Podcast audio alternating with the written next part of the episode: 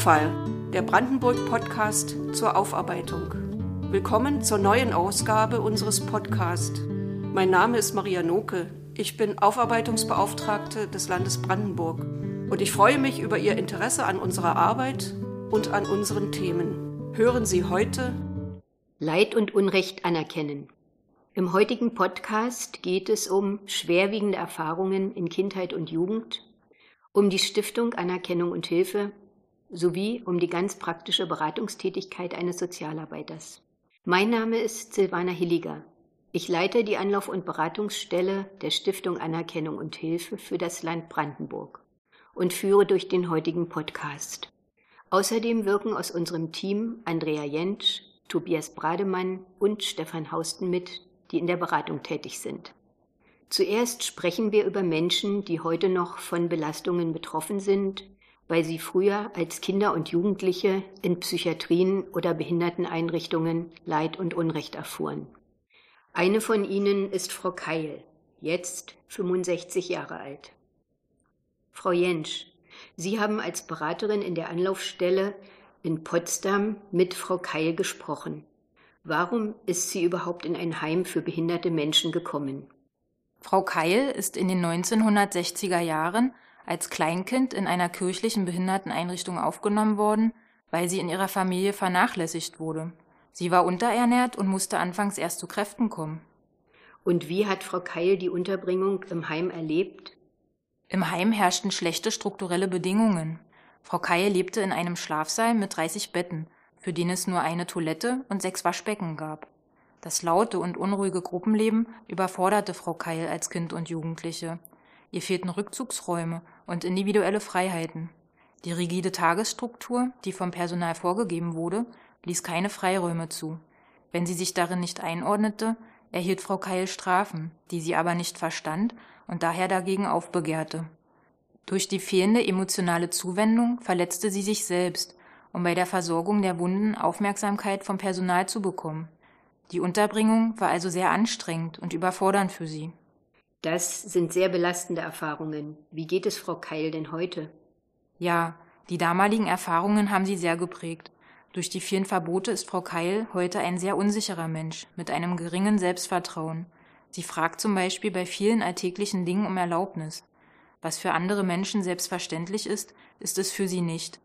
Frau Keil lernt erst jetzt, nach fünf Jahrzehnten, mehr aus sich herauszukommen, sich Freiheiten zu nehmen und eigene Entscheidungen zu treffen. Außerdem hat Frau Keil Probleme mit Konflikten umzugehen und sie besitzt kaum Kritikfähigkeit. Bis heute fühlt sie sich unverstanden und neigt zu Aggressionen den Mitmenschen gegenüber, weswegen sie im alltäglichen Umgang in der Wohnstätte als in Anführungszeichen schwierige Person wahrgenommen wird. Die früheren Erfahrungen haben sich tief eingeschrieben und diese Verhaltensweisen lassen sich aber nur schwer wieder ablegen. Als nächstes sprechen wir über Herrn Fink, der heute 64 Jahre alt ist. Herr Brademann, Sie haben Herrn Fink beraten. Wie begann denn seine Geschichte? Im Alter von acht Jahren wurde Herr Fink 1966 in eine staatliche Bezirksnervenklinik eingewiesen.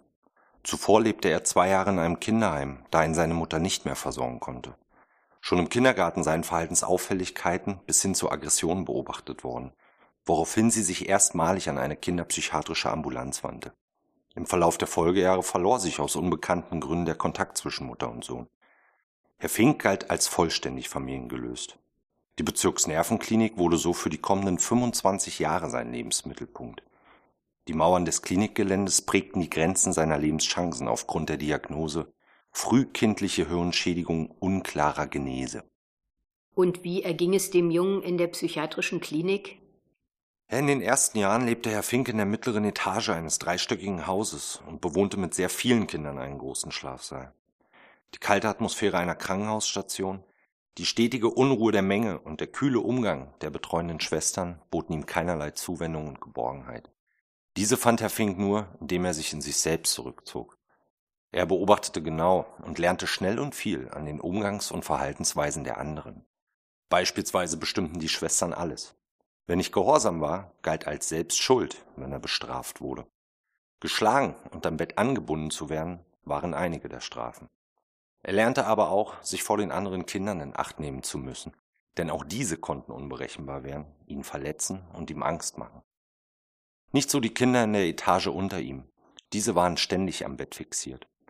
Wenn er manchmal für die Schwestern dort putzte und sie sah, empfand er Bedrückung und Mitleid mit ihnen. Nach einiger Zeit durfte er die Hilfsschule besuchen, und weil er nebenher immer sehr hilfsbereit war und den Schwestern damit viel Arbeit abnahm, durfte er später sogar zur Arbeitstherapie. Was wurde aus Herrn Fink, als er erwachsen war?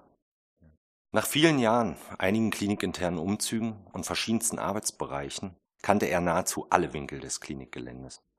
Herr Fink war ein junger Mann geworden und als Rehabilitant in der Arbeits- und Parkkolonne der Klinik beschäftigt. Bis dahin wurde er mit allem fertig, egal ob als körperlich schwer belasteter Maurergehilfe oder mit der feuchten Luft und Hitze in der Küche und Wäscherei. Zu seinen Aufgaben gehörten nun auch viele Transporte innerhalb der Klinik. An dem Tag, an dem er jedoch seinen ersten toten Menschen, umgangssprachlich Ware genannt, verladen und transportieren musste, brach er zusammen. Sein Kollege half ihm wieder auf die Beine und spendete Zuwendung und Trost. Ab da wurde der Alkohol zum Begleiter solcher Arbeitseinsätze, weil es mit ihm leichter ging. Nach einiger Zeit wurde das Trinken zur Notwendigkeit und Herr Fink fiel immer öfter auf. Das Klinikpersonal entzog ihm mehr und mehr die Freiheitsgrade, welche er sich mühevoll in zwei Jahrzehnten erarbeitet hatte. Nach 1991 veränderte sich plötzlich das gesamte Leben für Herrn Fink. Die Welt außerhalb der Klinik wandelte sich. Er musste zügig ausziehen und wurde wie immer nicht gefragt, ob er das möchte.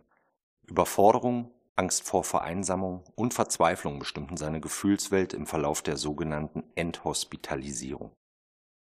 Plötzlich sollte er alleine leben, was ihm jedoch niemand gezeigt hatte.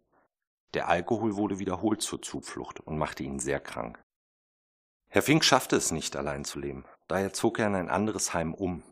Er lernte es mit der Zeit Wohnstätte zu nennen. Bis heute unterstützt ihn zusätzlich eine gesetzliche Betreuung. Zehn Jahre nach dem Auszug aus der Klinik ist er seit dem letzten Entzug erfolgreich trocken, kann über diese Zeit zwar ungern, aber gefasst reden und seine Freiheitsgrade genießen. Die zurückgelegten Lebensjahre und verhinderten Chancen bleiben jedoch verloren. Ich möchte abschließend noch darauf hinweisen, dass die Namen beider Ratsuchenden aus Gründen des Persönlichkeitsschutzes geändert wurden.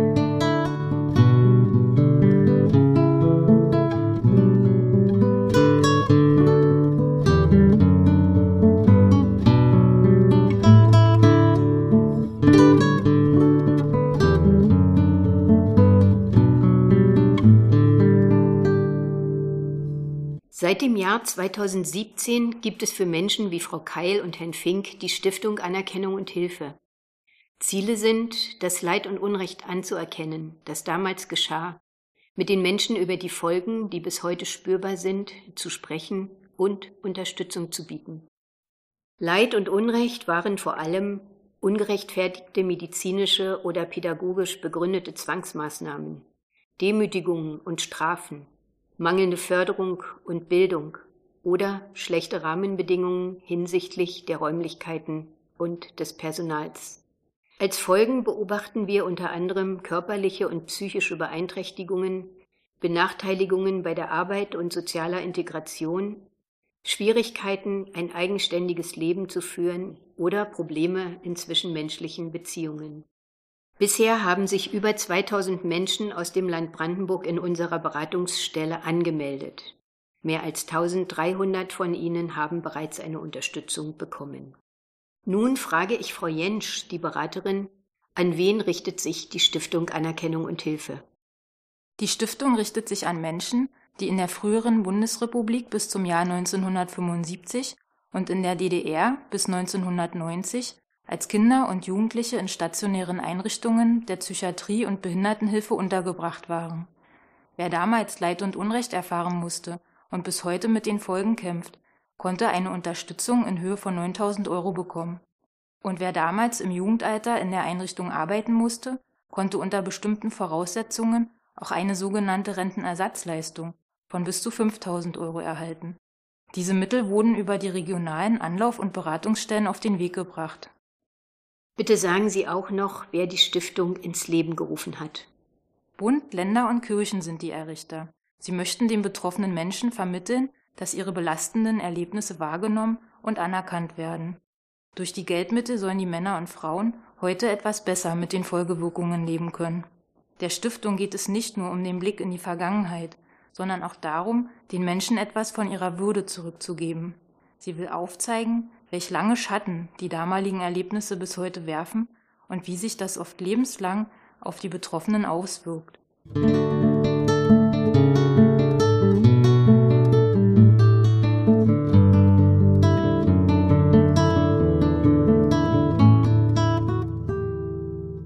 Wie die Anlaufstelle arbeitet und wie die Beraterinnen und Berater ihre Aufgabe verstehen, dazu spreche ich jetzt mit Herrn Hausten. Zuvor die Frage nach Ihrem beruflichen Hintergrund, Herr Hausten, um einen Eindruck zu bekommen, was für Menschen diese wichtige Beratungsarbeit machen. Ich bin von Beruf Sozialarbeiter und jetzt seit 2018 in der Anlauf- und Beratungsstelle tätig. Zuvor habe ich bereits als rechtlicher Betreuer in einem Betreuungsverein gearbeitet, in einer Wohneinrichtung für Menschen mit Behinderungen und auch in der Jugendhilfe. Auch aus diesen Berufserfahrungen heraus ist es mir in der alltäglichen Arbeit in der Anlaufstelle sehr wichtig, eine Gesprächsatmosphäre zu schaffen, in der die Menschen sich so fühlen, dass sie mit mir, einer quasi fremden Person, überhaupt über ihre Kindheit und Jugend sprechen möchten. Warum hat das eine so große Bedeutung? Die Ratsuchenden sollen bereits zu Beginn eine Vorstellung davon bekommen, was sie in dem Termin erwartet. Viele kommen gehemmt und besorgt in unsere Beratungsstelle. Ängste wahrzunehmen und offen anzusprechen ist eine Möglichkeit, den Besucherinnen und Besuchern den Weg zum erforderlichen Vertrauen für ein Gespräch zu ebnen.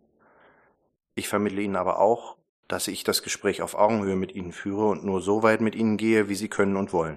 Die zum Ausdruck gebrachten Erlebnisse waren damals teilweise äußerst belastend und das erneute Gespräch darüber kann auch nach vielen Jahrzehnten noch etwas bei den Ratsuchenden bewirken. Auch darüber kläre ich zu Beginn auf. Und worum geht es in den Beratungsgesprächen? Zum einen geht es darum, dass uns die Menschen, die uns aufsuchen, Ausschnitte des früher Erlebten und ihrer heutigen Lebenssituation schildern. Nicht selten sprechen die Männer und Frauen erstmals über das Leid und Unrecht, das ihr Leben bis heute belastet. Zum anderen ist es wichtig, Anerkennung für das, was sie erlebt haben und erdulden mussten, auszusprechen. Als Berater erlebe ich immer wieder, dass das eine bedeutsame Erfahrung für diese Menschen ist. Viele wuchsen mit dem Gefühl auf, sie hätten eine bessere Behandlung damals gar nicht verdient. Medizinische Zwangsbehandlung an Kindern beispielsweise oder das dauerhafte Leben und Aufwachsen in vollständiger Fremdbestimmung bis in das Erwachsenenalter hinein können aber nicht per se gerechtfertigt werden und hinterlassen im Leben der Betroffenen oft sehr tiefe Spuren. Einem Kind zu drohen oder es zu bestrafen, kann Angst zum lebenslangen Begleiter für dieses Kind werden lassen. Etwas, was man auch selbst gut nachvollziehen kann. Die Stiftung zahlt an die Ratsuchenden 9000 Euro als einmalige Pauschale. Ist das denn angesichts der Erlebnisse angemessen?